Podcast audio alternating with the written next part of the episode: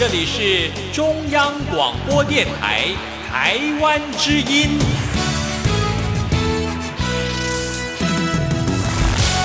好啊哟咿呀，好啊呀那咿呀喂呀，哦咿呀哦乾坤一定不朽功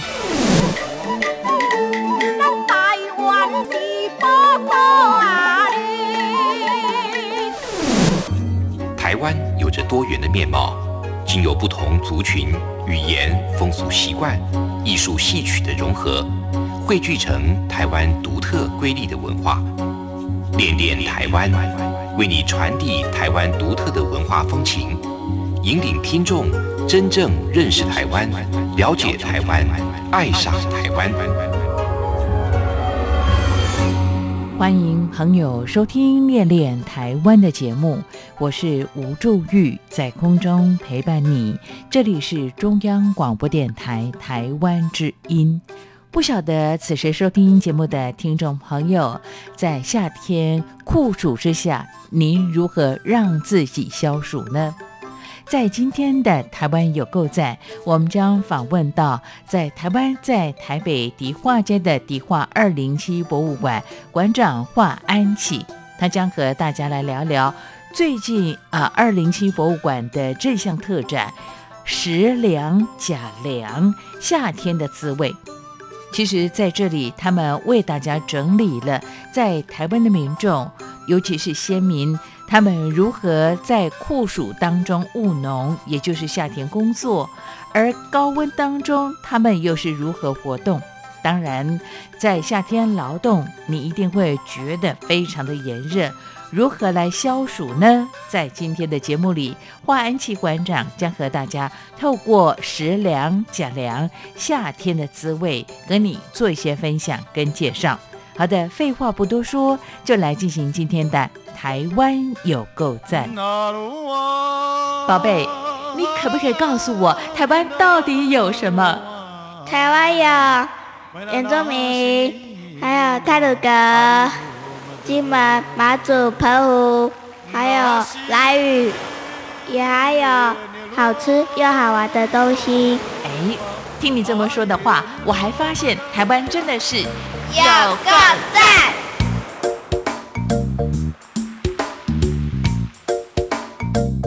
各位听众朋友，大家好，我是迪化二零七博物馆的馆长华安琪。那今天想跟大家的分享的是我们迪化二零七博物馆正在展出的假粮夏天的滋味特展。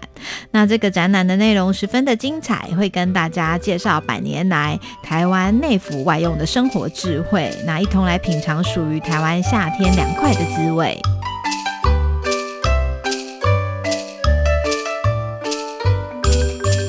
欢迎朋友来到今天的台湾有够赞，非常的开心呢。透过我们的节目访问到了，呃，在台北的迪化二零七博物馆的华安琪馆长，安琪你好。你好，注意好，是安琪，其实您提到假凉这件事情哦，哎，这个是我阿妈那个年代很喜欢讲的话，嗯尤其是在夏天。对哦，嗯因为我们在想说要做一个展览主题，嗯那因为迪化二零七的展都会跟季节有关系，嗯像冬天的话就会有送礼人生，那夏天的话我们就想说来一个比较应景的题目。嗯哼，那我们在搜寻题目的时候，发现就是吃这件事情在夏天是一个很重要的事情。嗯哼，对，那而且很特别的是，大家会讲说，我本来可以假粮，嗯。假粮的范围非常的广泛，没，错，它不是只有不只是刨冰，对，不是只有冰品，你去嗯鲜草汤啊、嗯。青草茶啊、莲子汤那些全部都是假粮的，嗯。所以我们就会发现说，哇，原来台湾就是假粮是夏天很重要的一个生生活的一个活动。没那我们就会想说，好，那这就引起我们的兴趣，那也跟。我们的顾问庄永明老师谈，那他也觉得说，哎，这个题目很有趣哦，是可以做，因为呃，从来没有人那么认真的来来挖掘台湾假粮相关的文化。嗯嗯那我们越开始做这个展览的策划，越挖就越深了。嗯第一个就是，诶，台湾是亚热带气候，如果假粮是假冰的的一个议题的话，台湾什么时候开始有冰这件事情？因为我们在看呃大陆的清宫剧的时候，都会看到什么从很远的地方啊运一块冰块啊给妃子们扇扇风。可台湾在炎热的夏天也没有冰块，所以我们发现说哇，原来贾良这个题目还蛮博大精深的。嗯哼，是 好，就开始。其实呃，讲贾良这件事情呢，我我就特别印象深刻。像我的阿奏呢，尤其是在早期的呃比较经济没那么发展，就是农村社会的时候呢，呃，很多人呢夏天工作啊，那么中午休息时间总是要加点粮哦，加粮。那那个时候呢，加粮的方式，我小时候大概三岁左右、四岁左右，加粮我的印象都是加鸡鸭冰。哦，在我们乡下地方，南部其实甲基啊，并都是甲粮的代表一种啊。那呃，在那个年代呢，其实也没有所谓的冷气可以吹。对。那当然，嗯，也没有像现在的极端的气候。所以呢，在夏天，其实甲凉之后呢，呃，如果夏风徐徐吹来，对于在南部乡下长大的我来说呢，这是夏天很重要的一项记忆。所以，透过迪化二零七这次的甲凉夏天的滋味呢，哎。我谢谢谢你拉着我回到过去，跟阿周一起讲抵押兵的那个年代。嗯，你有这样的经验吗？有哎，其实要跟注意分享的是，你刚刚讲到你的中午假粮是假抵押兵，是啊。但是因为我是北部三支，属于客家人吧。那我们的以前在我的国小以前的记忆，因为国小不都放暑假嘛，在家里，那妈妈们给我的午餐都是米苔木，冰的米苔木。嗯哼，所以。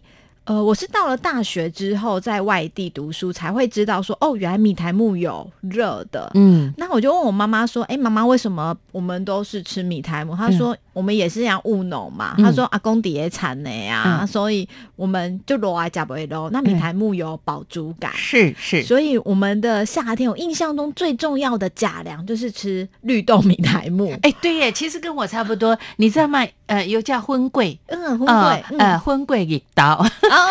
因为我是河洛人呢，我我们乡下地方在嘉义呢，我们很喜欢。我有一家老店，到现在哦，我看他卖了几年，从他的公公婆婆卖到现在，那他也接给他的儿子，他偶尔出来卖，所以他们卖冰超过了有七十年的时间了。哇，你讲的。他们的这个特别卖的就是米苔木，对，哎，但是你知道吗？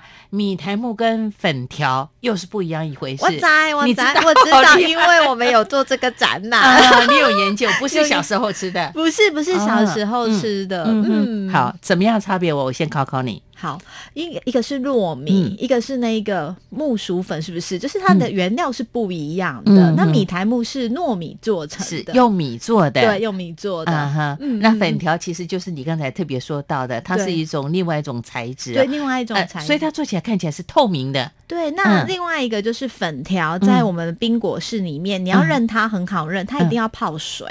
啊，对，所以粉条它是会泡水，那米苔木都是做偏干的，那就是整整个放在那儿。一般来讲，米苔木我们吃到比较多就是白色，对不对？对，白色。但有时候有时候他们为了配色，还会染成这个红色的啊。我没有看，你没看过吗？这个我倒是 今天那个吃冰的话呢，其实有白色跟粉红色的，但如果吃热的呢，通常就是啊。拌上了韭菜，对豆芽，嗯，客家人怎么吃啊？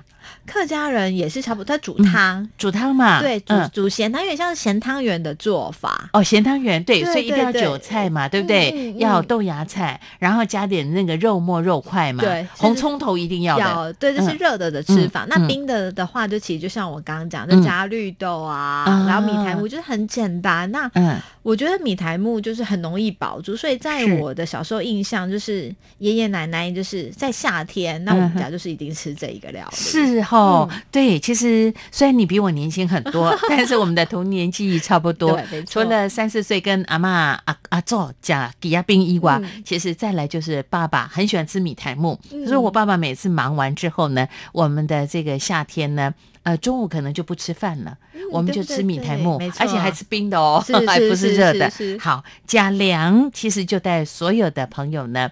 去了解，在过去台湾的一种饮食的习惯，那是嗯。夏天的滋味啊。对，我们节目播出的时候呢，呃，是夏末秋初，哎，台湾现在的气候还是热到不行哎，对晚上睡觉还要吹冷气，马是对。爱加凉，嗯，是的，没错。嗯其实像我们在这一次的展览里面，一开始就跟大家分享说，呃，究竟台湾有多热？嗯那因为多热这件事情，呃，不是我们说了算，就是台湾其实是有那一个气候所的。嗯，对，所以台湾是从日治时期开始就会开始做一个正式的温度的那一个记录。是，那我们从这个正式记录下，大家现在都讲说，哇，三十九度高温，很热，很热，嗯很热。那发现，在日治时期，一九一四年的时候，也曾经有三十九度的高温。那我们就会开始好奇说，哇，那以前这么热，他们怎么样过生活？一九一四年有三十摄氏三十九度的高温呐、对，有一次是在啊。台东，一次在新竹。天哪！对，所以就想说，哇，嗯。天哪，这么热的天气，那我们就会又没冷气吹哦，那时候还没有冷气，那时候电风扇就是已经很了不起了，真的。没错。嗯。所以我们在这个展览嗯的那一个内容里面呢、嗯一开始的第一段就先跟大家介绍说，嗯，没有冷气的时候大家怎么过生活？嗯没有冷气的一九二零年代，嗯，那我们就会从呃日本的《日日新报》，因为《日日新报》它其实有汉文版也有日文版。嗯那从汉文版的《日日新报》，我们就可以得知说，哇，他们呢、以前曾经有一个善人，就想要，哇，他做究竟做了什么大善事可以上《日日新报》原来他就只是一个奉茶的一个行为。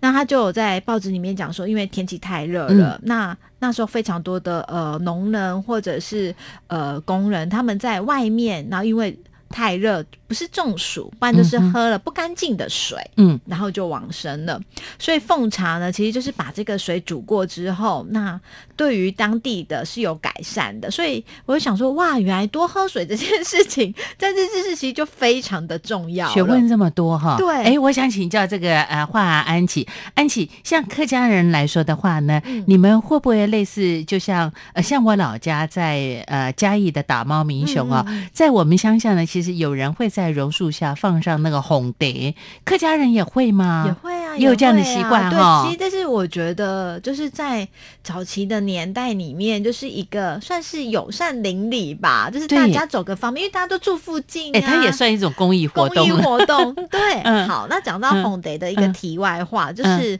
什么时候结束奉茶这件事情的呢？嗯。主要的原因是，呃，台湾曾经有一阵子流行肺结核，哦，对，那因为奉茶我们是不是大部分都用同一个杯子？。对唾液的感染，对，所以嗯后来就是、呃，奉茶这个习俗就慢慢的消失。那顶多现在就是在庙里面会有嗯平安茶、啊嗯等等之类。嗯所以奉茶的结束的原因是因为呃，大家共用一个杯子。哦，了解哦，所以现在我们看到了，呃，像还有人在这个乡下榕树下啦、奉茶这样的一嗯项的，呃，像是提供大家解渴的这样的一个服务呢，它等于是一种随心的、自己嗯随意的奉献了哦随意。的奉献。OK，现在好像乡下还看得到，还在大都会其实没什么机对对对会了。嗯嗯，这就是在没有冷气的年代有奉茶这样的一项的习俗哈。那那个时候吹的都是电风扇而已啊。对，而且那个时候的电风扇的升起是非常的难的，嗯因为我们在做展等一下，打岔还要申请，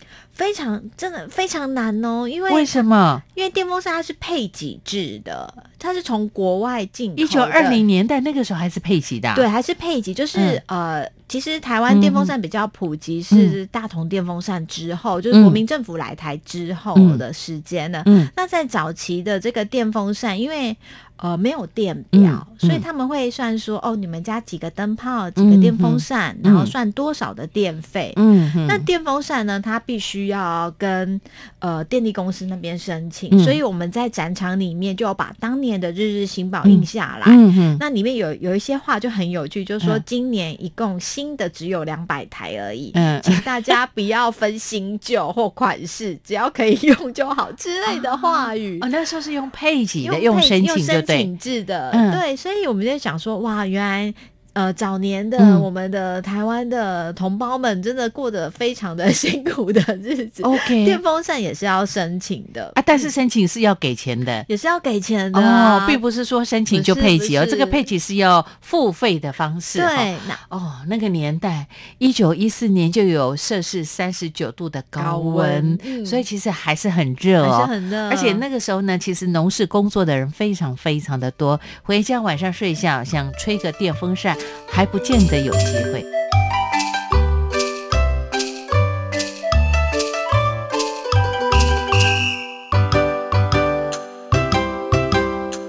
可是安琪讲到这里，我忍不住想跟你讨论一件事情。我小时候住乡下，那乡下房子其实那种所谓的露露吧三合院之类这样的房子哦，其实我觉得吹个风扇就很凉了，半夜还会觉得好像盖点棉被。可现在好像再怎么样吹冷气都觉得热耶。因为现在的话，三支呢？三支气候怎么样？哇，三支的话，其实晚上如果吹个风，其实还蛮凉的，真的都不用吹到冷气啊。还是要啦，我还是回去还还是会开冷气啊。嗯，对，那其实我觉得这个跟当然跟全球暖化跟那个极端的气极端气候候是有关系的。建材也有关系。，对，以前是那种透气的砖，对不对？石板泥，嗯现在是嗯钢筋水泥，对它不透气。就像你来到迪化街一样，一样你走在一条嗯街上，那你如果你去那个所谓有一进、二进、三进的嗯街屋，嗯你会发现他们的中庭是会有风的。嗯，因为空气要对流，是才会有冷风间，因为热胀冷缩嘛，嗯所以它会带动。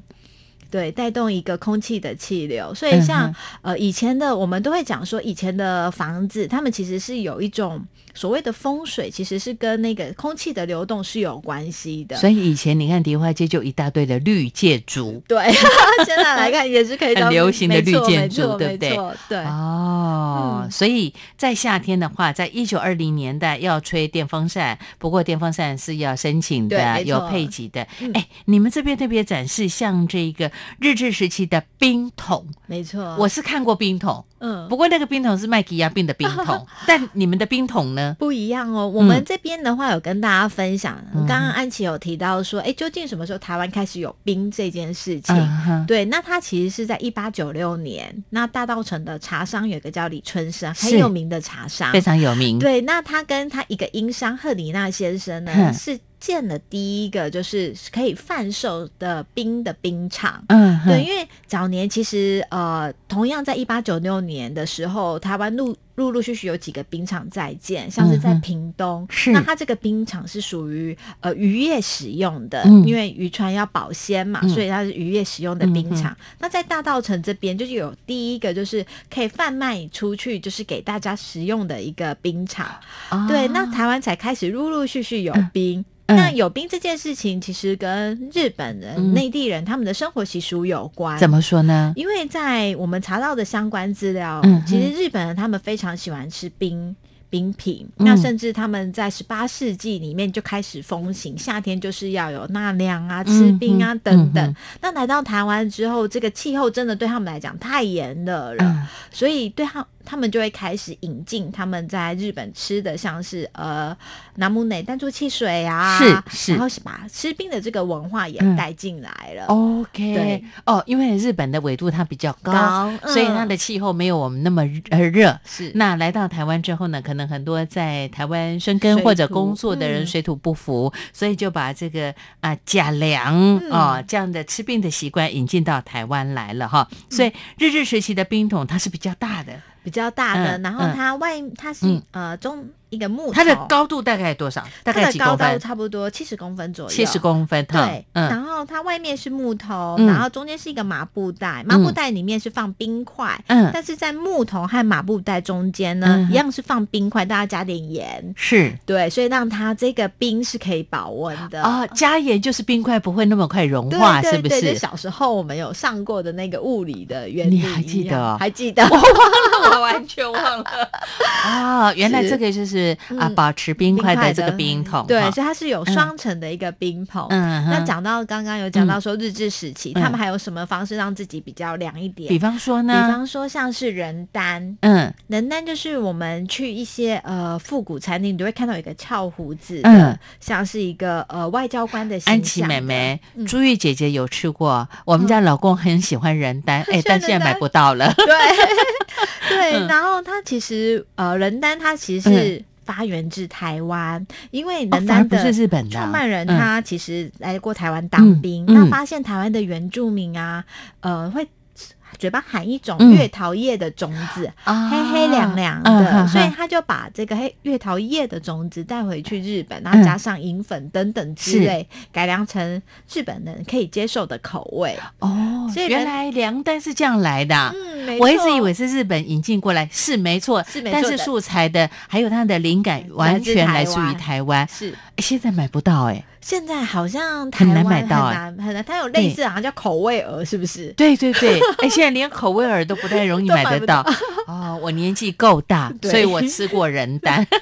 我记得我的阿嬷好喜欢嘴巴含人丹的，就是那种很清爽，清爽的嗯感觉，，凉爽的感好觉。那为什么会谈到人丹？嗯。除了它发自于台湾之外另外一个就是我们一样是看日本那时候发生的事情的《嗯。日日新报》。嗯。日日新报》里面有一则报道，他在讲说，曾经有一个人他昏迷了，中暑昏迷了，嗯，但他嘴巴含了几颗人丹之后，就马上苏醒了，清醒啊对啊。清醒。然后因为这件事情还上了报纸。哦，是哈、我们今天不是做这个药品的广告哦 那，我就觉得没有非常任何嫌疑，啊。原来那个口味可能会让你容易有那种刺激吧，对对刺激唾液哈是，让你的脑神经可能就有机会苏醒。好，这当然是过去的这个、嗯呃。我们的媒体上，呃，文字的报道所做的一些记载，提供给大家参考哈。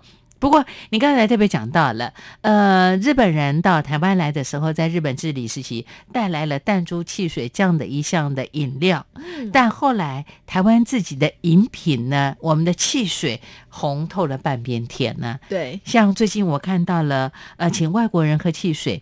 那个有一颗苹果的那个品牌，据说最受到外国人的喜爱跟青睐，哎，没错，像我们做这次展览的时候，也发现，其实台湾的这一个饮料早期是非常的多元的，嗯因为有各地都有属于自己的小的汽水厂。嗯，到现在，其实台湾也有，还有嗯。但对他们比较小一点点而已。那这些小汽水厂，他们现在像在南部，嗯，如果呃是南部的朋友，就会知道有一种东西叫做阿婆水，它是水吗？它其实就是一种汽水。有加料的，对有加料嗯你喝过吗？呃，我喝过，它其实就有点像是、像什么的口味啊？像就是甜甜的水，对我分不太清楚是究竟是苹果啊但是它有气泡吗它有一点点气泡，它有气泡，但不多就对了。嗯，那因为它为什么叫阿婆水嗯呢？因为它有两个来源，第一个是因为它是 apple 嗯口味，嗯苹果口味；嗯，第二个是因为卖的人都是阿婆。哦哦，对，所以就很有趣。嗯其实因为发现说台湾非常的小，但早年因为各地的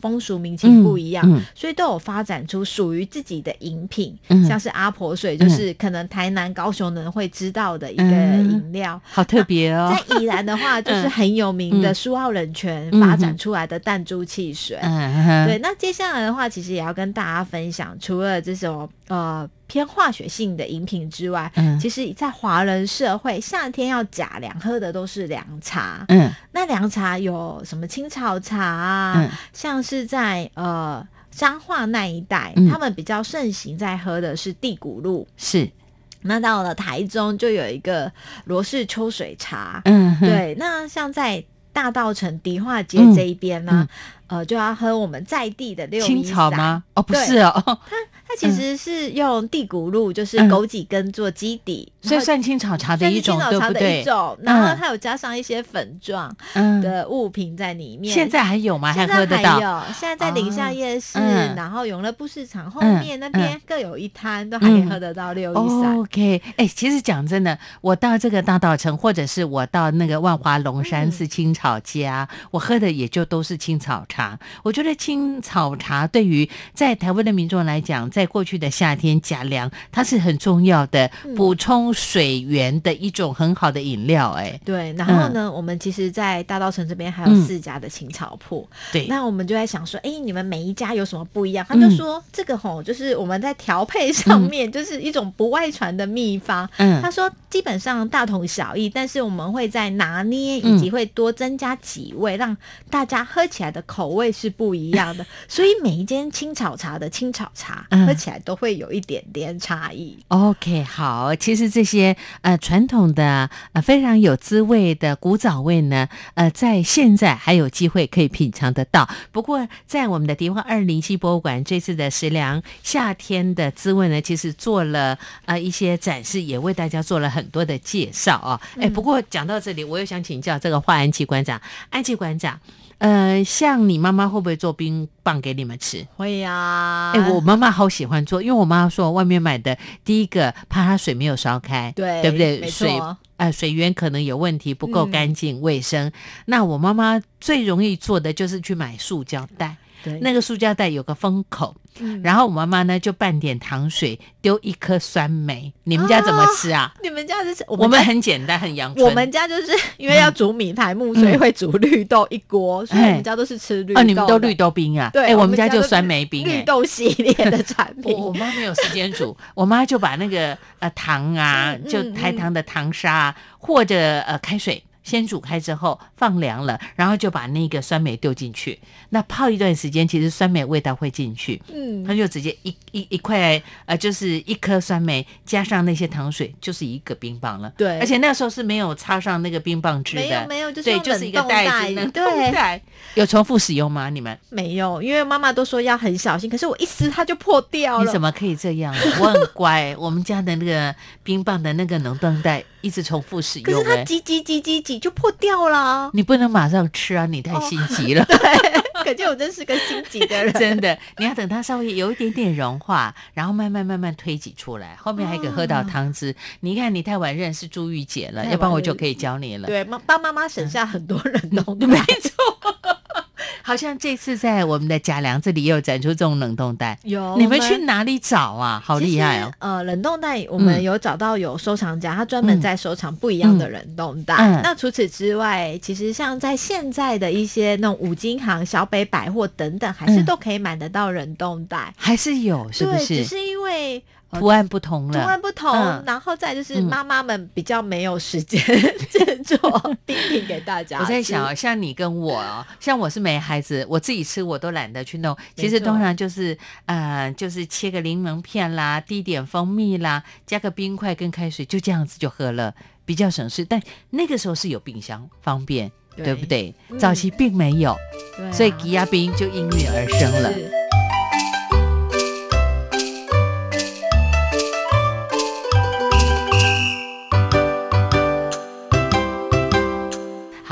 妈妈为了呃满足我们的口腹之欲，所以家庭早年的这个冰棒袋，在这次的假粮夏天的滋味特展当中也可以看得到哈。哎，不过我比较不懂嘞，爱玉母猪是什么哈？爱玉，这是什么？展示啊？就是因为其实我们大家都吃过爱玉嘛，对呀那也都知道爱玉它其实就是要搓搓搓、揉揉揉嗯爱玉籽嘛，可嗯，喜爱玉子，喜爱玉，嗯可是我们就会很好奇，因为安琪的无知就问了那个 台南、那台东的乡亲，问他说：“嗯哎、爱玉树长什么样子？”嗯他就说：“安琪呀、不是爱玉树，爱玉是爬藤类，它不会变成树。我就说：“啊，真的吗？”我就说：“嗯哇，原来三只是没有爱玉树，所以我们根本就没看过。所以我们就发现说：“哦，原来爱玉它是爬藤类。”嗯那我就问他说：“那可以帮我寄一株上来吗？”嗯他说：“不行，一次要寄两株，要嗯一公一母。因为啊，它要授哎，粉，这我不知道耶，才会有爱嗯玉子。嗯，对，然后就公猪已经就是在开展前已经往生了，所以我们只能产 母猪而已。我就想说奇怪，这次展览怎么还有个爱玉母猪，还特别 对。强调母猪？所以我们就在想说，哦，民众也跟朱玉姐一样会有这个疑问，嗯。我们就可以跟他讲说，嗯。哦，其实爱玉它其实有分一公一母嗯。这样子，那需要授粉。嗯那另外，爱玉其实在我们的传统的台湾是一个非常重要的夏天的没错，它假跟绿豆一样相当重要。对，嗯那我们就很好奇，究竟爱玉它在台湾活了多久？嗯对，是什么时候开始风行？原来它从清末，就全国就有开始了。了。对，嗯，那我们就从联合的台湾通史里面，它里面就有讲说，因为早年的人最常吃的两种夏天的东西就是仙草嗯，跟爱玉。没错。对，所以就发现说，哇，原来仙草跟爱玉就是百流行百年了。哎、哎，我跟你讲哈了，，不只是这两样东西，我觉得台湾的早期一直到现在呢，对于像现在的老人家来讲，有三大冰品一定不可或缺：嗯爱玉、仙草还有闽台木。对，你不觉得他们好像三大巨星一样对，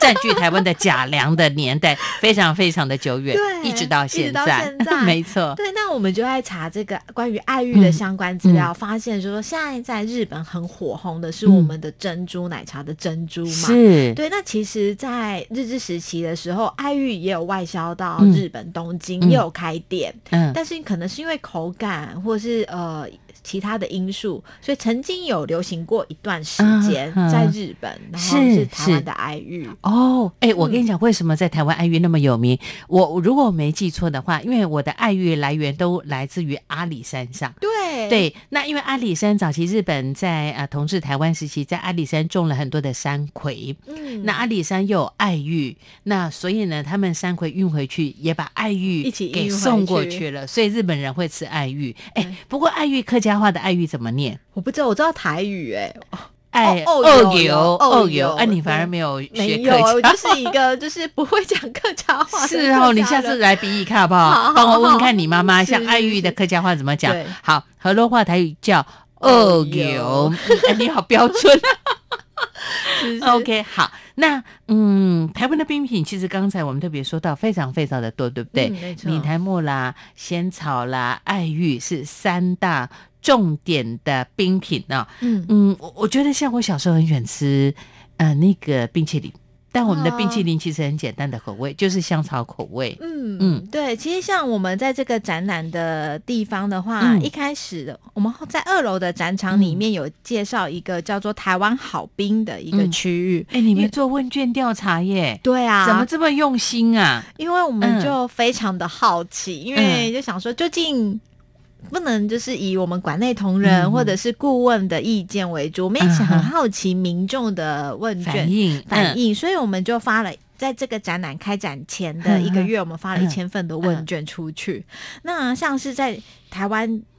大家最喜欢的冰品的前五名，因为台湾嗯冰真的非常的多。嗯第一名的话就是刨冰，对是刨冰刨冰。嗯第二名呢，其实就是年轻人最爱的雪花哦，雪花，冰。它现在是第二名。哎、你雪花冰，你认真的讲，你什么时候开始对它有印象？我其实从基隆庙口来的耶。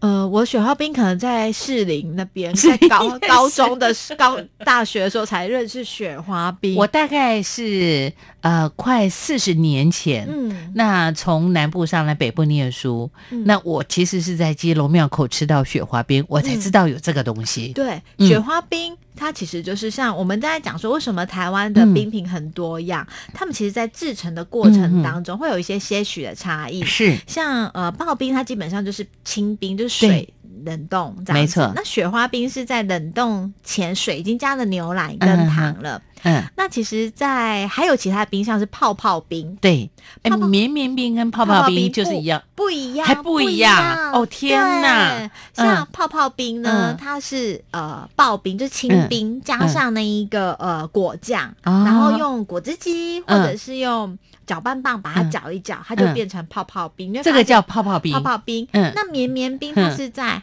呃在。冷冻的过程当中，糖水已经加进去，那它是不断的搅拌，它没有变成一个冰块，它只是不断的搅拌这个冰水，让它比较绵密而已。所以绵绵冰跟这个雪花冰又不一样了不。一样，不一样。哦天！哪，台湾人真有创意，怎么光吃冰夹凉就搞这么多的花样啊？，对，然后冰那块耶，冰块，然后嗯还有一种叫做摇摇冰。嗯，摇摇冰它其实跟泡泡冰，呃，应该说它跟绵绵冰有一点像，嗯可是它是用喝的，嗯，就有点像是你在喝冰沙一样。那在宜兰他们就把它叫做是摇摇冰。嗯所以你会发现说，哇，原来光是一个吃冰，在我们台湾的生活当中就有非常多样。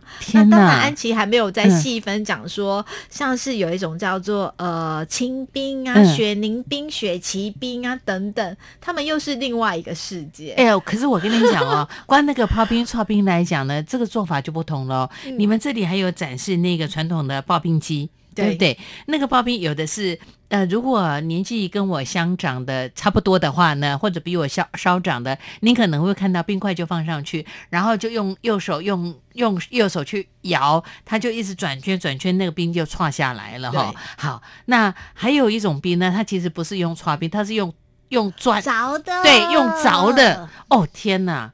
光这个清冰的花样就这么多嘞。制作过程，嗯像跟朱玉姐报告一下，根据我爱吃冰的研究，你也很爱吃冰哈、我很爱吃非常爱吃。就嗯。像用凿的部分呢、在台北的万华还有一间，嗯那我们就有跟那个老板聊，他就讲说，这个凿刀要好的凿刀的话，它就是一个锯齿要平均等份。嗯那他就说，他们现在已经买不到好的凿刀了，嗯所以这个凿刀会有大有小。嗯但是好的凿刀，它那个横要深，嗯然后每一个齿的话就是要一样。那另外还有一种叫刀削冰，就是是一个冰块用刀片。哦用那个菜刀在那对削，哦，那个功力更好了。对，在屏东那嗯一边，嗯啊，很屏东那边你说的还有一家修林冰还有这样的做法是？林冰他没有这样做，是旁边哈的有一间阿婆刀削冰还是这样做。哎，我发现你为了贾良这个特展呢，你跑好多地方。对呀、然后还有在杜玉姐的家乡，嗯在嘉义，嗯还有一个是那个刨刀的那一个阿尔手工刨冰。哦，是还有啊，你你下了节目之后，把那个联络的地方留给我哈，我要去试试看。我竟然不知道阿尔有卖冰哦。对，哦，你看，光这个冰的制作的过程当中，就变了这么多的花样，嗯也可以看得出来，台湾的这个地理环境呢，它的气候呢，蛮适合吃冰的。嗯难怪你们会特别推出这个假凉夏天的滋味这个特辑耶。对，嗯所以我们就会希望说，让大家可以了解饮食文化。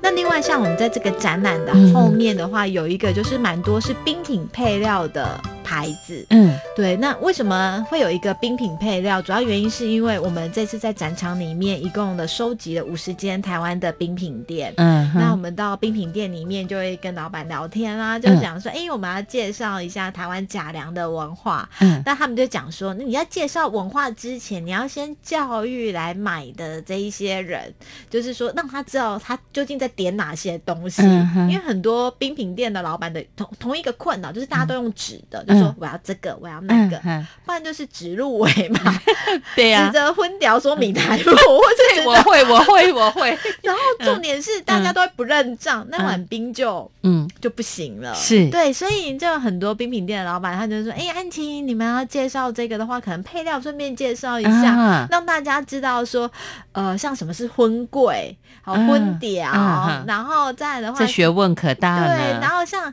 我台湾还发展就是荤港，嗯然后还有什么一点红、嗯包心粉圆什么。哎，这个一点红我就不知道了耶。一点红的话，嗯其实它跟它是荤港的一种延伸。哦，是然后它哦就是，圆圆的，嗯然后白色，中间有一个红色的点，嗯，对，我好像看过哦对，。好像哎，你这样讲，我好像应该哎，有看对，有我过。看过。对，它叫做一点嗯红，然后还有相思圆，相思圆跟包心粉圆又不一样。嗯相思圆是呃，有点像是我们的大的珍珠里面包一颗红豆，嗯，对，那包心粉圆就是里面又再包一个类似粉圆这样子，这、对，所以你会发现说哇，光是冰品的配料也是非常的多样化。那像在这一次里面，我们就有跟冰店的老板聊天，他就说，哎、安琪，你们知道吗？我们在冰店点的那一个木瓜签，其实它是嗯番薯做的，反而不是木瓜 对，就有点像是我们以前的凤梨酥是冬瓜做的那个概念。哦他就告诉我们说，因为啊，以前的话，因为那个木瓜签的木瓜，有时候夏天取得不是那么容易，哦缺货。所以他们就是一样，就是呃，用那一个番薯签，嗯然后去和那个糖，那颜色其实跟。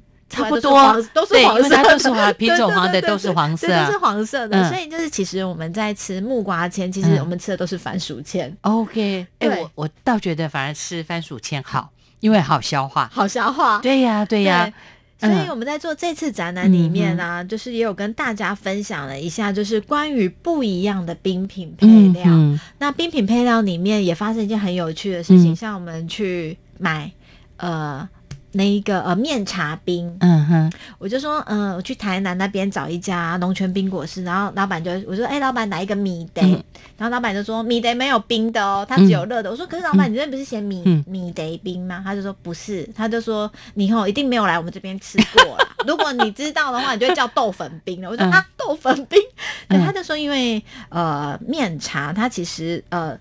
热热的会变成糊，但是冰的它其实就是一格结一格就会结成一块一块的。对，嗯。他就说其实吃冰我们加的是豆粉，嗯。那我就说那是哪一种豆啊？他就说绿豆粉，就是炒过的绿豆粉。哦所以是它是压碎又炒过的豆粉粉就对了。对，这个才能做成冰冰皮。对，他就说嗯他就是、呃，把它就是我们在吃冰的时候会加一匙嗯一匙在上面，就会很香。那跟豆粉吃起来味道跟米得有一点像，对，嗯所以他就说呃，虽然我们写豆粉，呃，是写米得冰，然后但是大家都会加豆粉，我就觉得哇，这个老板好深奥啊。没有，不只是深奥的。我发现呢，从你叫叫吃的东西，就已经泄露你的菜鸟、你的外行，一看就知道是外地来的 游外地客，人的游客，不是在地的。哦，你看他的饮食习惯。也光吃冰这件事情，也代表各个地方他们的口味哦。嗯，那我没有想到台南，我嘉义其实这第一台南还蛮近的，嗯我没有想到，哎，原来他们的那个米德冰原来是用绿豆粉对去炒过碾碎之后的那种口感，嗯，所以这个这次当中都有展示出来，对，都有介绍。都有介绍。然后另外，其实我们因为要做这一次的展览，就是拜访很多的冰店。嗯，那我们会发现说，其实像在大都会区，我们的嗯冰店都开的比较晚一点差不多十二点过后。嗯，但是在中南部，你会发现它的冰店早上九点就开了。没错，对，然后因为我们是大部分都在台北生活嘛，嗯我们就会很好奇说啊，我就问那个那么早开谁对买谁买？他说大家要务农，五点就吃饭的，九点就要来吃冰了啦。没错，因为九点就是吃第一趟的 冰，嗯，对，然后而且就还、而且还发现说，像在台北，嗯像是呃一些什么荤桂啊，嗯就比较传统的嗯配料，其实越来越少了。是是因为，年轻人比较喜欢吃一些什么糖啊之类等等的，嗯就是比较稀奇的，嗯有一些差异。那也有跟冰店老板聊，就说，哎、大家如果让他嗯。点四样，嗯。大家都会怎么点？通常都是点什么？大家通常我们的配料也是嗯。有排名，第一名是藕银，藕银，好，再来第？二名才会是珍珠。好，珍珠，对，那接下来的话，其实就是按照大家个人的嗯。喜好，嗯。那大家通常会点就是要额外加钱的，例如像念奴啊、布丁啊、啊。这些比较偏高单价的嗯东西。哎，其实这些都不是我会点的。嗯，你知道我第一名是什么吗？地瓜，地瓜，对，点地瓜。第二名呢是芋头 很传统哦，可以看得出我的年纪。第三个就是绿豆，对，嗯第四个就是荤桂。对，然后我们在做冰品的配料里面，嗯嗯像是在呃万华、成都，嗯。哎、万华西门町那边有一个嗯。专门在卖玉米冰的，是。对，那我们就会哦，他一碗现在卖的好贵，我都舍不得吃哦。对是但是都是观光客，生意好到不行。对，但我从大学吃到现在，对对很多吃冰嗯的人来讲，很少人会去加玉米酱这个口味。没错，只有它。只有它对，它是以玉米冰而闻名的，所以我们就会很好奇，就问老板说：“哎、老板，你们的玉米酱有什么特别的调配？”嗯他说：“其实他们的玉米酱有有一点咸咸的滋味，是咸甜咸甜的一种口味。但是它的罐头其实也是绿巨人、啊，对，也是绿巨人，但是老板只是老板加工说他自己有后置这样子。以难发。现你会说，哎、配料因为嗯。大家的口味不同，是。有非常的特别，像是麦角冰，对。对，麦角冰其实现在在台北也比较少见、对对，对，所以你就会发现说，哦，原来不同的地方都有很多的配料。他。们代表性的，对，嗯那但是其实这个展览最后还是要回到我们迪化街大稻城。是。因为呃，想跟大家分享一个很重要的一个嗯原因，就是嗯其实，在迪化街上面，大家可能都知道南北货，嗯嗯。过年要来采买嗯年货大街。嗯其实，在嗯夏天的时候，迪化街的这个食品原料行是嗯哼非常非常的忙碌的，没错，因为像台湾的很多的冰品的原物料都是来自迪化街。嗯哼，对，那像我们就会很好奇，那这次的展览过程当中，我们也采访了一些我们的邻居，他就会讲说，哦，因为早期我们在冰店，当然大家还是很辛苦，要自己煮一些原物料，像是什么绿豆等等。嗯他说，但是现在有所谓的中央工厂之后，嗯其实可以买罐头绿豆、嗯罐头红豆、罐头的鹰嘴豆等等。那个滋味都不同了。对，嗯那像老板就讲说，它有一个好处，它就是可以就是品质有保证。，OK，对，然后维持一定的一个水水平水平这嗯样子。好所以夏天来到迪化街也是非常的有趣。是展示的场地是在一楼、二楼。对，展示的场嗯地我们主要是在一楼跟二楼的地方，然后来跟大家分享假冰的一个文化。嗯好，在一楼、二楼有这样的一些展示。那另外呢，其实你们还制作了在迪化街当地的大道城假粮地图哈，在这里呢，其实我们看到你为我们大家做了很多的整理。那么这里有很多有特色的冰店呢、冰品也提供给大家来参考。因为时间的关系，我们就先聊到这里哈。目前在啊、迪化二零七博物馆，除了假粮食粮夏天的滋味特展之外呢，呃，其实目前的老屋这个主题也还在进行当中，到九月底嘛。没错，我们的老屋的这一个个展览目前是到九月二十九号为止。到九月二十九号，请大家把握机会。谢谢安琪在今天和大家的分享跟介绍喽，谢谢朱玉，谢谢。期待和你的再相会，拜拜。